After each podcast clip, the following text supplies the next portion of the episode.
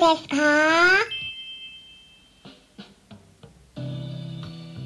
こんにちは。サラホリスティックアニマルクリニックのホリスティック獣医サラです。本ラジオ番組ではペットの一般的な健康に関するお話だけでなくホリスティックケアや地球環境そして私が日頃感じていることや気づきなども含めて様々な内容でイギリスからお届けしております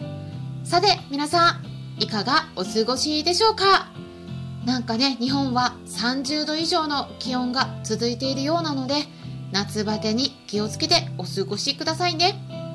で私の方ではですね久しぶりにやっとですね YouTube 動画を公開しました。はい。はい。実は今回ね公開した動画は2月に撮影された動画だったんですよ。でもねクラブハウスを始めるようになってからなかなか編集の方に手が回らなくなって完成するのに時間がかかってしまいました なのでね随分久しぶりになってしまったんですけれどもネタがたくさんあるんですね。うん。なので、少しずつね、ちょっと短めの動画を何本かね、ポンポン、もっと早いペースでね、公開できていければなと考えています。はい。なので、まだね、見ていない方は、ぜひ私の YouTube チャンネル、チェックしてみてください。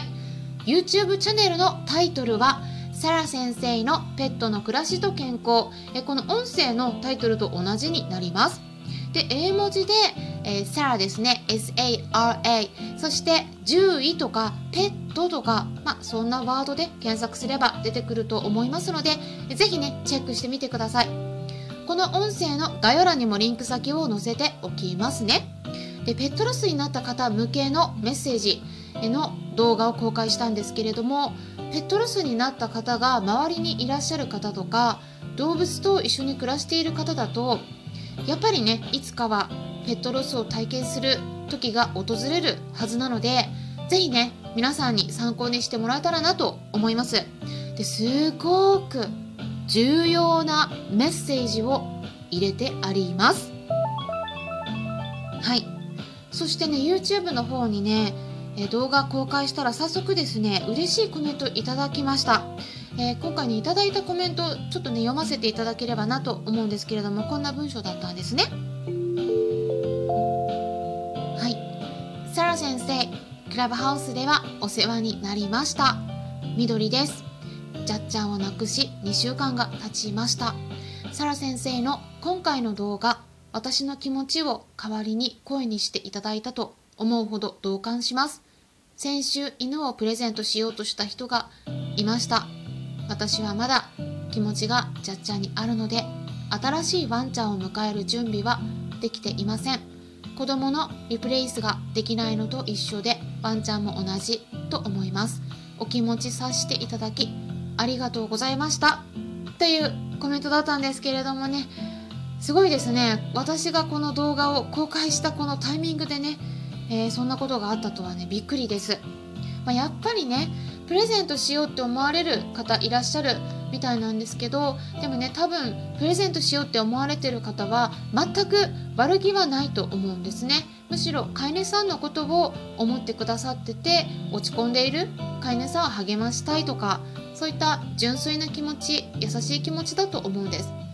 でもねやっぱワンちゃんの立場に立った時にたとえねその子自身がね亡くなった子にすごく似ているとかなんか共通することがあったとしてもその子はその子であって亡くなったワンちゃんの代わりには絶対なれないですよね。なので比較しないこと、うん、亡くなった子の代わりとしてではなくてその子自身を愛してあげられることまあ、そういったことができるようになったら迎え入れるのにいいタイミングなのではないかなと思うんです。だから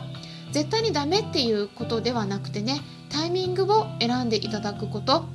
そしてプレゼントではなくて、え、できれば飼い主さんご自身で選ぶこと。ご自身で決めること、まあ、こういったことがね重要だっていうことでお話しさせてもらいました。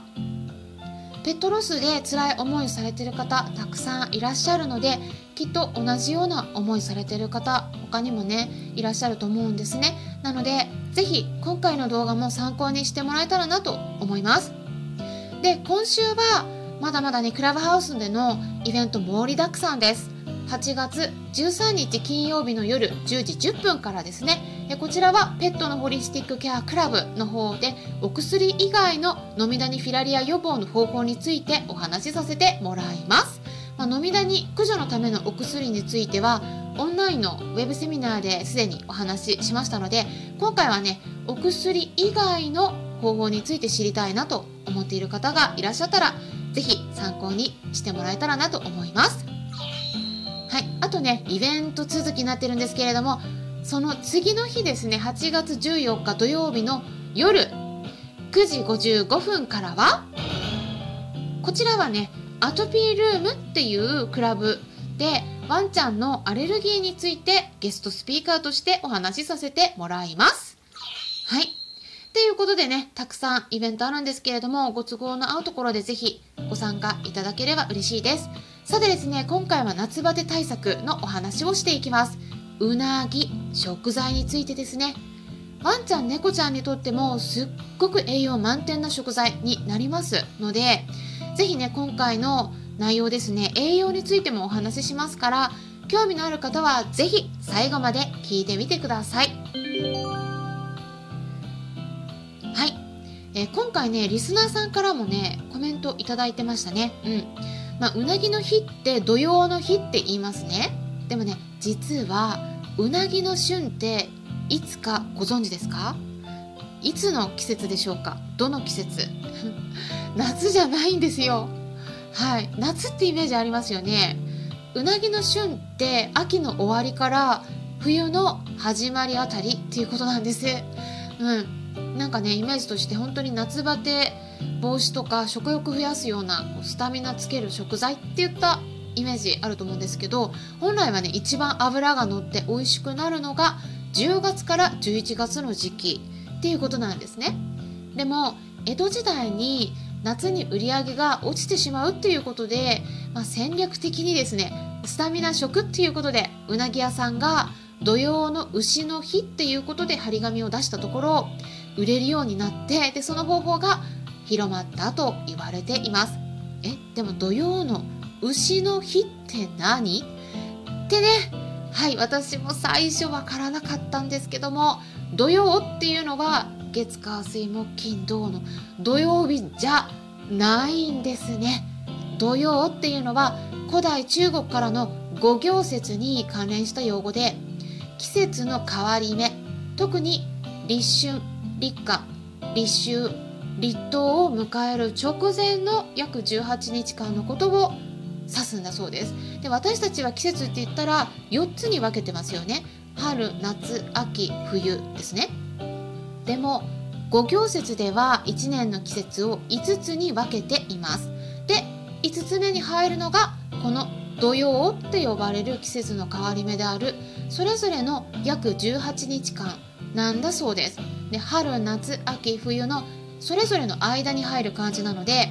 土曜っていうのは年間に4回訪れるんですね。なので夏だけじゃないっていうことなんです。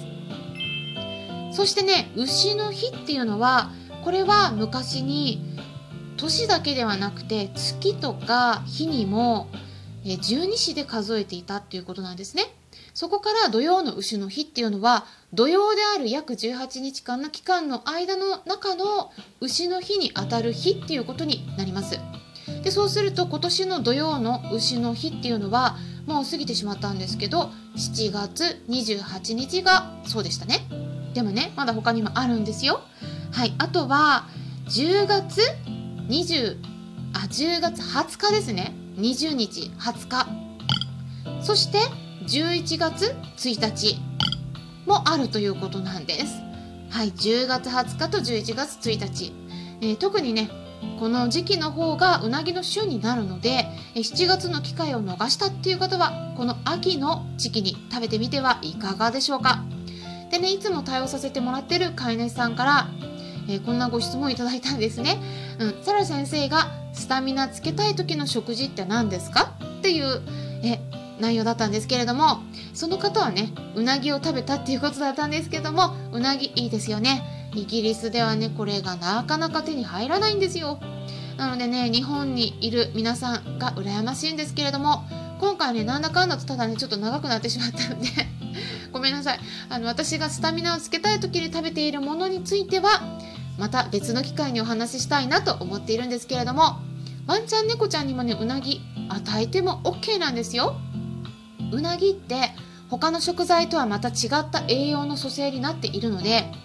結構ね特殊になってくるんですが豊富な栄養素としてはビタミン A そして BD それから亜鉛とか要素セレンオメガ3脂肪酸などが豊富なんです。はい。たくさんありますね。なので栄養満点なんですよね。でもねちょっとビタミン A とか D とか豊富なんでね毎日食べるっていうよりも、まあ、なんか時々疲れてる様子を見せてるような場合とか夏バテっぽいなとかそういう場合に通常与える量のワンちゃん猫ちゃんであれば4分の1量以下の量を目安にして与えていただくと安全だと思います。あの基本はねどれだけ与えても大体食材に含まれてる天然のものであればビタミン A とか D とかねあんま過剰にならないんですけどもただやっぱりねあの心配だっていう飼い主さんがいらっしゃるので、まあ、このぐらいだったら安全だよっていうことで一つの目安としてお話ししました。ただ結構脂肪がね豊富なので水炎の子とか、えー、ちょっと便が緩くなりがちな子とかに関してはね注意した方がいいかなと思います。最初与える時は本当に少量にして様子を見て量を増やすようにしてってくださいねっていうことで参考にしてもらえれば嬉しいです。それではまたお会いしましょう。ホリスティック獣医サラでした。